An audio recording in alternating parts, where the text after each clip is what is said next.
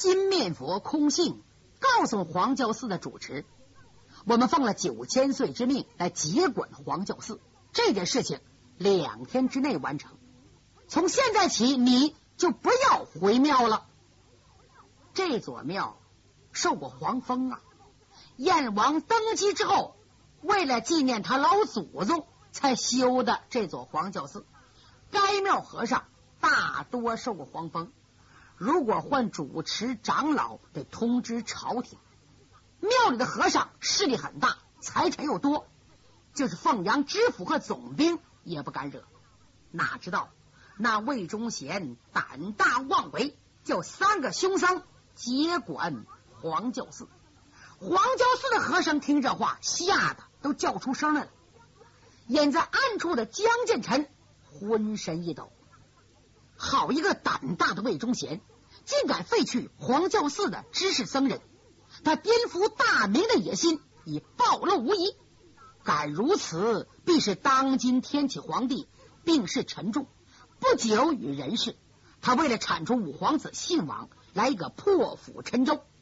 想着，他决心想活捉三僧，审问明白，交给信王作为。叛贼魏忠贤的罪证，主意一定，心里暗暗感激李明啊！李明立了大功了。如果不是李明把这帮人领到这儿，我哪能知道这件事情？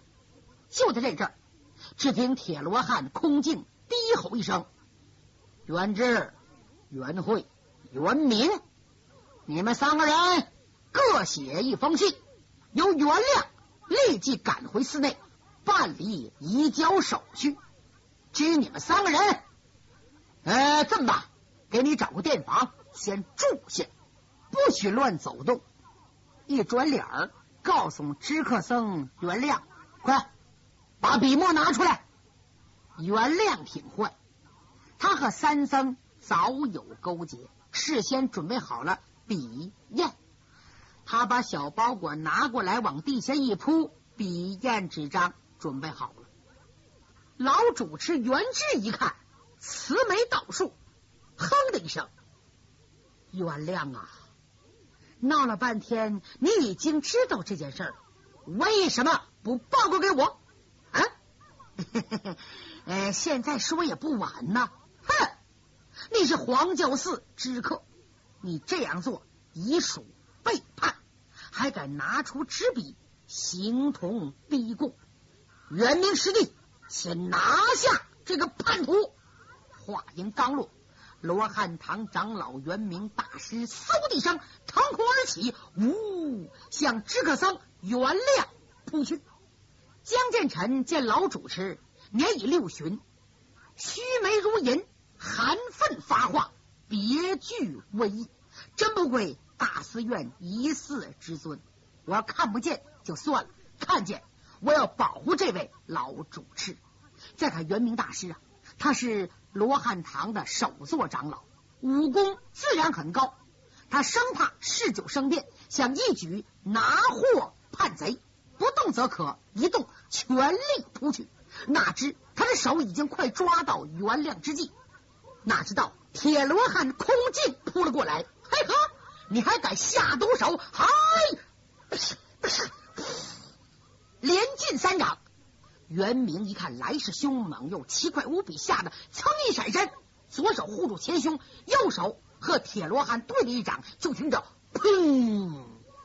铁罗汉晃一晃站住了，只见袁明噔噔噔噔倒退三步，就觉得脑袋嗡的一声，耳朵铮的一下子，知道自己不是对手。空镜，你也是佛门弟子，竟敢如此横行！铁罗汉哈哈大笑：“哎，你呀，别装蒜了！就凭你们那几块料，也配掌管黄教圣寺？还是九千岁明白？叫我们弟兄前来接管，痛快的交割清楚。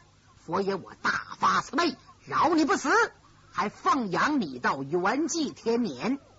牙崩半个不字儿，嘿嘿，我叫尔等血溅山坡。”元明大师气急了，不等他说完呢，一个隔山打虎，捂住一拳，拳带风声。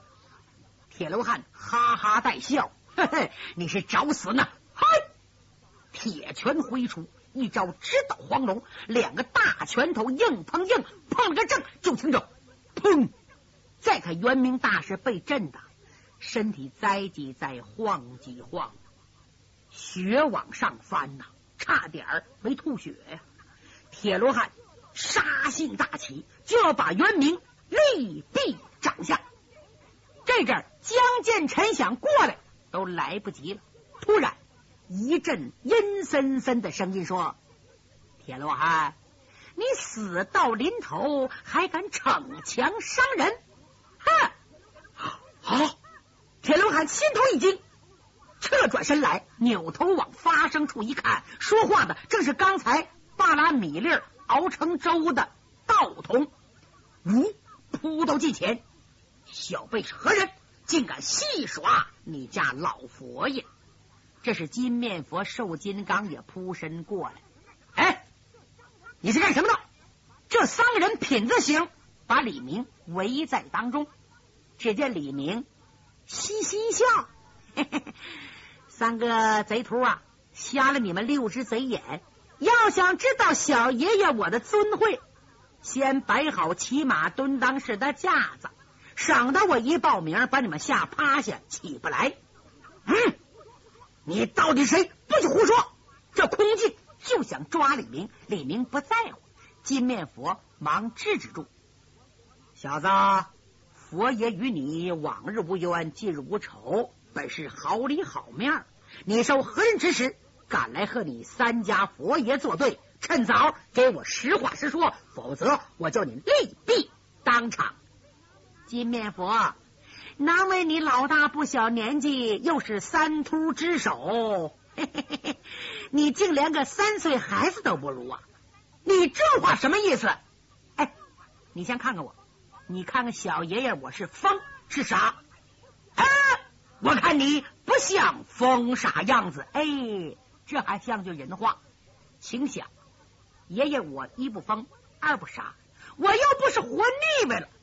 以你们三人功力，我三个也打不过你们其中一个。我敢硬摘你们的眼罩子吗？能没有一点原因吗？你们虎视眈眈围着我，我旁若无人往这一站，你们三个不开眼的就不好好想想，我为什么有这么大胆子？李明云山雾罩的一番胡说，三个凶僧禁不住微微的一哆嗦。李明一晃小脑袋，小爷爷所以不怕你们三个人，是因为你们三人的性命已经握在我的手里。啊！这句话好像晴天霹雳，把三个僧人几乎吓昏了。你你这是什么意思？大概你们不相信吧？难道刚刚喝了我一碗米粥，你们就全忘了不成？一提那碗粥。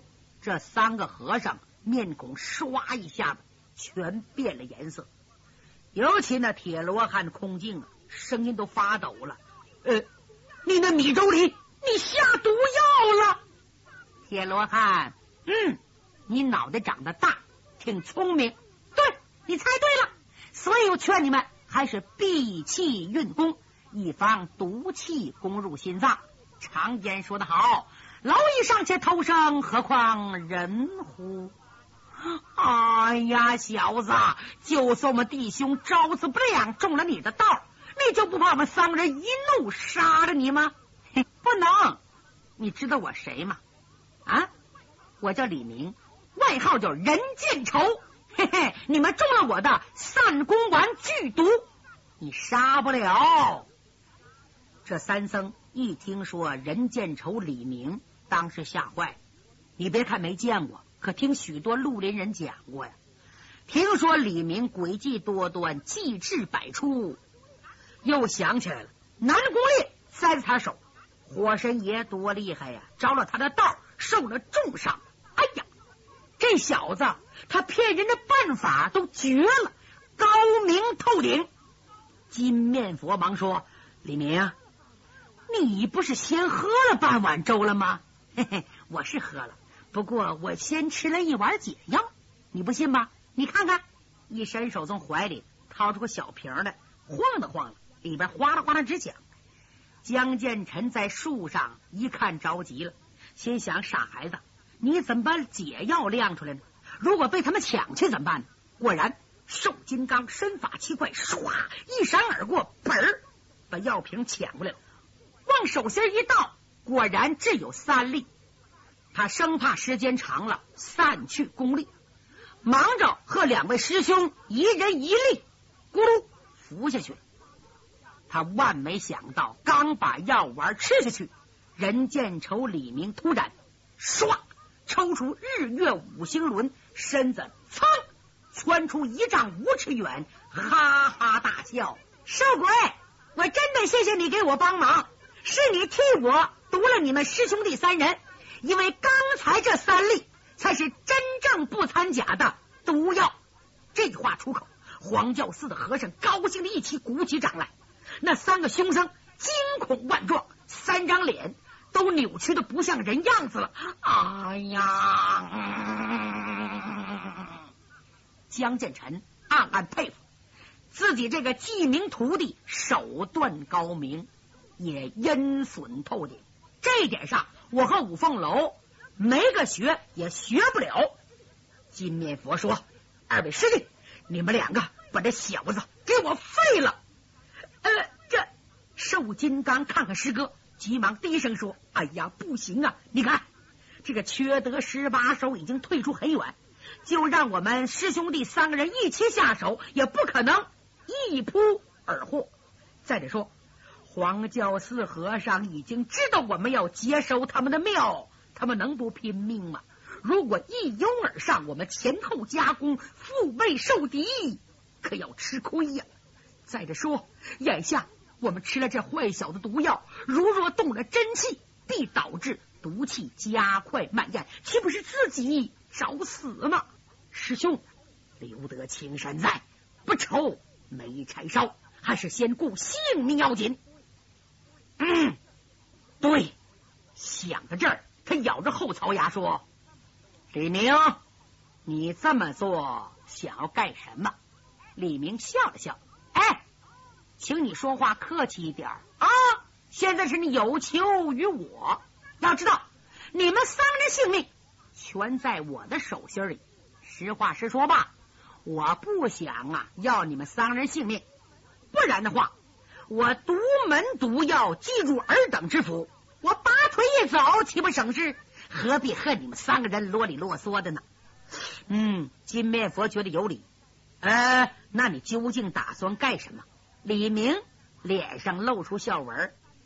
哎，少林三僧的威名，江湖上谁人不知？哪个不晓？我所以出此下策，也是因为自知不是三位对手。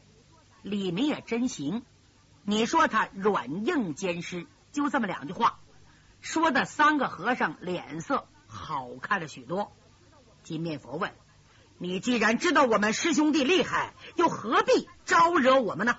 干脆你拿出解药救活我们，我们各走各的，永不相扰。我保证，我兄弟三人绝不与你为敌。你看如何？李明哈哈大笑说：“难为你们三个人，怎么能在江湖上横行这么多年？到底是机缘凑巧，还是没有遇上高人？”难道你们三人还真敢吃我的解药吗？李明这小子真高，这句话把那三个僧人给问住了。是啊，现在李明真拿出解药来，他们也不敢再吃了。三个人呢，傻了。李明凑前两步，哎，我这样对付你们，是想向你们三位啊要求两件事，只要答应。我就给你们真正解药，不过得先答应我的要求。那好，你要我们做什么？痛快点说出来，否则我们总死要拉你做垫背。嗯，这两件事很容易。第一，我要和你们三人一结金兰，结拜成把兄弟。今天你们栽到我手，算是自家兄弟开玩笑闹离析，可保你们的威名。这叫丢人没丢外人手。你答应不答应？李明这么一说，把这三个人弄糊涂了，闹了半天，是要求拜把兄弟呀，这是奇事奇闻奇谈怪论呐！李明不光说，还从怀里取出四份义结桃园的帖子，显出真诚样子，不由得三僧不信呐。三人一想，既能活命，又可不损威名，不就是结拜吗？顶屁用啊！行行，我们同意了。第二件呢？第二件事就是同意传我少林神功的百步神拳，只学十八招，多一招我还不学。不过为了怕你们反悔，得立字为证。你们答应了这两件事，我便交付真解药。三个和尚听罢，稍微迟疑一下，立刻商量，认为这两件事都很普通，无关紧要，当时答应下了。只是要李明啊，得起重视，然后再照办。你看李明扑通就跪下了，装神像神，装鬼像鬼，对天明示：皇天厚土在上，过路神灵听真。只要三个和尚哥哥答应了我的条件，弟子李明如果不真心给他们解药，叫我死于极阴毒的掌力之下，或死乱箭之中，尸骨。无存，李明这一起事，三个和尚一起说：“嗯，严重了，严重了。”当下就按李明的要求写好了姓名、年庚，每人一份庚贴，行了结拜之礼。李明正式参拜了三位义兄。接着由金面佛取出一本书，手抄的稿，撕下几页交给李明，说：“这是百步神拳前十八招的口诀打法。”并且亲自做了示范。李明把神拳秘诀接下，装在怀内，笑嘻嘻的说：“三位和尚哥哥，事情已经结束了，呃，你们请回，小弟有事要先行一步。”说完，李明转身就走。三个和尚着急了：“哎，别走啊！那解药呢？哎，你要反悔？哎，这是啥话呀？”天在上，地在下，头上三尺有神灵。我李明血口起誓，怎能反悔？只是我身上没带解药，这么办啊？明天呢，我给你们送去，送到镇守使衙门，我去做人质，你们只管放心服药，一言为定。明天准时送到，保险不会误事，听见没有？说着，蹭蹭蹭，他跑了。